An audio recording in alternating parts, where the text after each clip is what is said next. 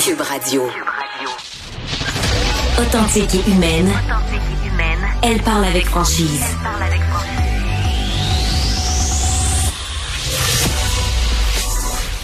Elle traite l'information avec rigueur et efficacité. Une approche fraîchement moderne de l'actualité. Isabelle Maréchal.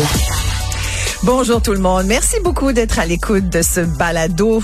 Je vais vous parler d'un enjeu très important au Québec. Vous savez qu'on est à la veille d'une grève dans le secteur public qui va paralyser nos écoles, notamment causer beaucoup de maux de tête pour bien des parents. Euh, et, et c'est important cet enjeu parce que ça, ça, ça, ça tient compte des conditions de travail et ce sont des revendications que bien des travailleurs euh, appuient pour le moment. Mais il y a d'autres gens qui, en ce moment, euh, se pose un peu la même question. Est-ce qu'il faudrait qu'on débraye nous aussi pour faire entendre notre détresse? Il y a une lettre qui m'a beaucoup touchée ce matin, qui a été publiée dans les pages du journal Le Devoir. C'est une un texte, un témoignage d'une agricultrice qui euh, qui explique, qui exprime à quel point justement ça va pas bien pour nos agriculteurs au Québec. Je l'ai au bout du fil. Marise Le Cavalier Merci d'être avec nous, Marise. Vous êtes agricultrice, conjointe d'agriculteurs. Expliquez-moi un peu dans quel coin vous, votre, votre ferme est située. Euh, située à Stansted. On a une ferme aussi à Barnston. Euh, mais euh, oui, je suis la conjointe euh, d'une agricultrice. D'un agriculteur, pardon. D'un agriculteur. Dans votre, dans votre texte, vous, vous dites, est-ce qu'il faudrait, c'est votre première phrase, vous dites, est-ce qu'il faudrait que nous aussi, les agriculteurs, on se mette en grève, comme les profs, comme les infirmières, euh, parce que avant qu'on comprenne que nous aussi, on est, on est complètement à bout. Euh, racontez-moi un peu euh, pourquoi vous avez trouvé que c'était important pour vous de faire parler la voix des agriculteurs? Euh, je suis sur un groupe de mamans agricultrices, mamans agricultrices du Québec, puis ça fait longtemps que je vois passer beaucoup, beaucoup de témoignages, des gens qui sont fatigués, des gens qui sont devant des problèmes. Euh, je suis pas la seule qui a perdu un enfant, qui a fallu qu'il retourne travailler après. Qui souffrent, qui ont mal, qui sont en détresse, euh, qui sont face à, des manques d'argent, les remboursements qui s'en viennent bientôt aussi là, euh, du gouvernement, l'aide financière. Il y en a beaucoup qui voient ça comme un grand stress.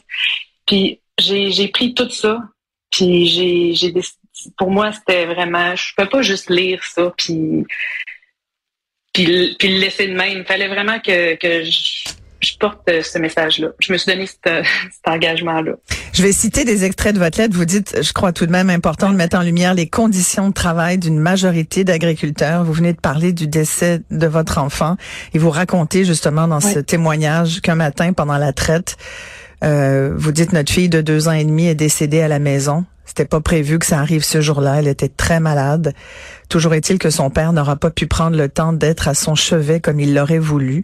Il fallait qu'il soit dans la grange parce que les vaches, c'est maintenant, tout le temps, chaque jour, mm. chaque semaine, toute l'année, toute la vie.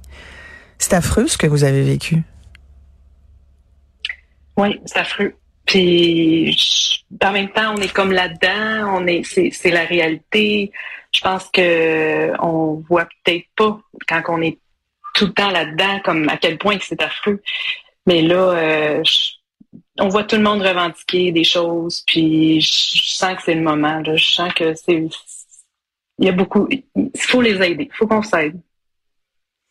Là, vous avez perdu un enfant et en plus, ce que vous montrez, c'est qu'il n'y a pas de pause, il n'y a pas de break là, pour les agriculteurs, que même même la mort doit attendre que la traite soit faite. Pourquoi on, pourquoi on comprend pas le travail des agriculteurs au Québec? Vous avez l'impression qu'on qu'on vous entend pas, que vous êtes laissé à vous-même. On sait aussi que selon l'UPA, il y a au moins un agriculteur sur quatre là, qui est en en, en détresse financière, là, qui a des enjeux financiers. Il y en a une partie aussi d'agriculteurs au Québec qui euh, qui sait pas s'ils vont pas mettre la clé dans, la porte de la grange dont vous parlez. Euh, pourquoi ce message-là, on l'entend peu, Marise? Ah, je crois que je, pense qu'ils en ont déjà assez. c'est difficile aussi de trouver du temps pour, euh, pour parler de ça. Euh, je, pense que quand tu es à bout, tu as peut-être de la misère à te battre. Peut-être que c'est une des raisons, peut-être que c'était une mentalité aussi, peut-être que ça a toujours été comme ça, puis ça continue d'être comme ça, mais là, moi, je, pense qu'il faut aller plus loin que là. là. Je, suis prête à, à, les aider.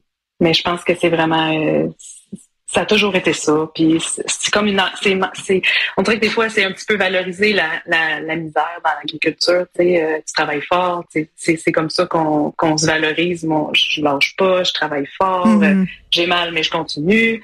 On dirait que c'est un peu la façon... Euh, qui ont, qui, qui est peut-être pas la meilleure non plus de se valoriser, mais que là, il faut trouver une solution pour, pour nous. Le bonheur est de moins en moins dans le prix, c'est ça que vous nous dites, là. Ouais, moi je pense que ça fait un petit bout que, que, que ça l'est comme ça, euh, que c'est.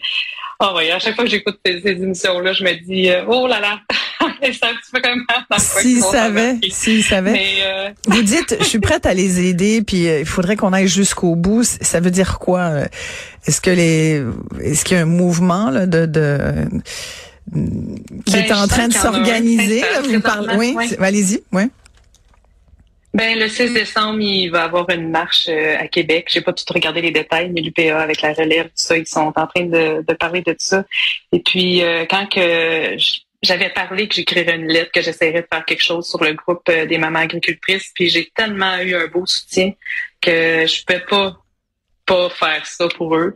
Puis là, on le voit, la lettre se partage beaucoup, beaucoup. Puis entre eux aussi, c'est je le sens que ça, ça leur parle beaucoup, que c'est leur réalité.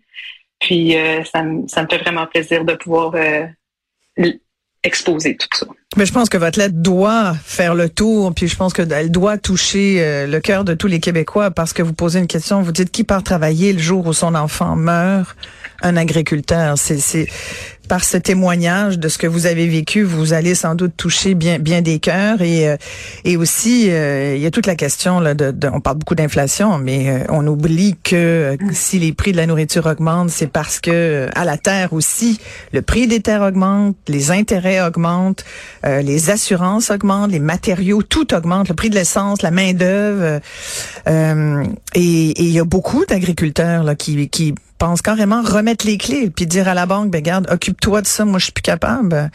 Euh, quelle est votre situation à vous et à celle de votre conjoint?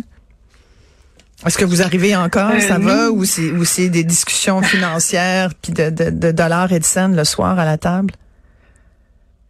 Non, nous, on est quand même chanceux, on s'en sort pas si mal. Là. Euh, c'est la charge de travail qui est, qui est, qui est le plus gros pour nous. Euh, on, a, on a trois enfants, euh, ils ont des besoins aussi. Euh, mon conjoint, il a des il a, il a pas le choix. Là. On, a d'autres euh, d'autres choses à côté, les rabières, les transports.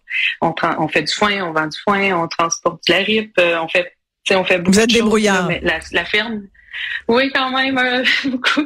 Mais euh, quand on parle avec le comptable, il dit avant ça fonctionnait. Avant que ça fonctionnait, les, euh, il parle pas juste pour nous. Je parle pas, euh, pour les, agriculteurs. Avant, les fermes suffisaient à, nourrir les familles. Mais maintenant, ça ça suffit plus. Il y en a beaucoup, beaucoup, beaucoup que c'est difficile. Puis euh, on met pas la clé dans la porte. Nous, on prend un petit moment pour réfléchir à tout ce qu'on veut faire, si on va vers des investissements ou si on, on, arrête le lait. Là, on, veut continuer l'agriculture quand même.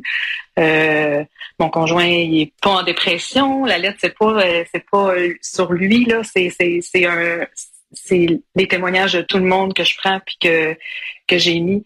Mais oui, il y a moins en moins de fermes. Il y a de plus en plus de conversations que quand on est entre nous, qu'on y pense. Ils pensent beaucoup. Euh, le lait particulièrement, c'est difficile. Je sais pas. Je crois que pour beaucoup d'agriculteurs aussi, mais le lait c'est compliqué.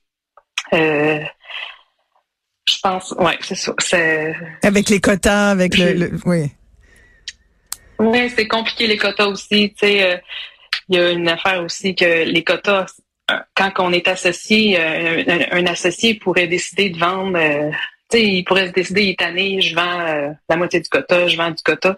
Puis on n'a même pas besoin de la signature de tous les associés. Ils pourraient faire ça, tu sais, dans, dans le dos de l'autre. Les agriculteurs travaillent tellement fort, mais sont pas tant protégés pour ce qu'ils font. Puis vous dites dans votre livre, vous dites dans votre lettre, on n'a pas d'assurance collective, nous. On n'a personne là, pour nous défendre vraiment. Là. Non, on a non, on n'a pas grand monde qui nous défend. Je pense que les gens aussi en même temps qui savent pas tant non plus la réalité parce que si elle n'a pas tant été mise euh, au grand jour, on l'a vu aussi. Euh, il y a eu des, documentaires, euh, Fondrant, euh, les les, les au cœur des familles agricoles, ça, ils s'occupent quand les gens ils sont vraiment rendus au bout là. Mais avant qu'ils arrivent au bout là, on peut-tu investir dans la dans un équilibre? Moi, c'est ça que mm. c'est ça que je souhaiterais. Parce que quand tu arrives au bout, tu, tu les as plus tant, les solutions, parce que il n'y en a pas de personnes qui peuvent venir te remplacer si tu es souffrant. Euh, si, tu vis, euh, si t'es malade, si tu, euh, dire, mon chum, il l'a fait son train pendant la COVID, il l'avait, la COVID, il fallait, il n'y avait pas le choix, il n'y a, a, pas de relève. Les employés, euh, ils restent pas vraiment. On donne, on peut avoir des employés, mais on va leur donner des meilleures conditions que nous, on a. Ah, vous dites, euh, dans la conclusion de votre lettre, vous dites, euh, on fait pitié, mais je suis tannée qu'on fasse pitié. Je veux qu'on nous prenne au sérieux. Je veux plus entendre qu'un agriculteur a camouflé son suicide en accident parce qu'il pense valoir plus cher mort que vivant. C'est une, euh, une phrase lourde de conséquences. Merci beaucoup, Marise Le Cavalier, de nous permettre de parler de cet enjeu-là. Bon courage aux agriculteurs du Québec. Et euh, oui, vous dites euh, ce qu'il faut faire la grève, nous aussi, pour que ce pays se rende compte qu'il n'existe pas de pays sans paysans? En bonne fille d'agriculteur, je suis 150% avec vous. Merci beaucoup d'avoir pris le temps de nous parler. Merci bien. Merci beaucoup.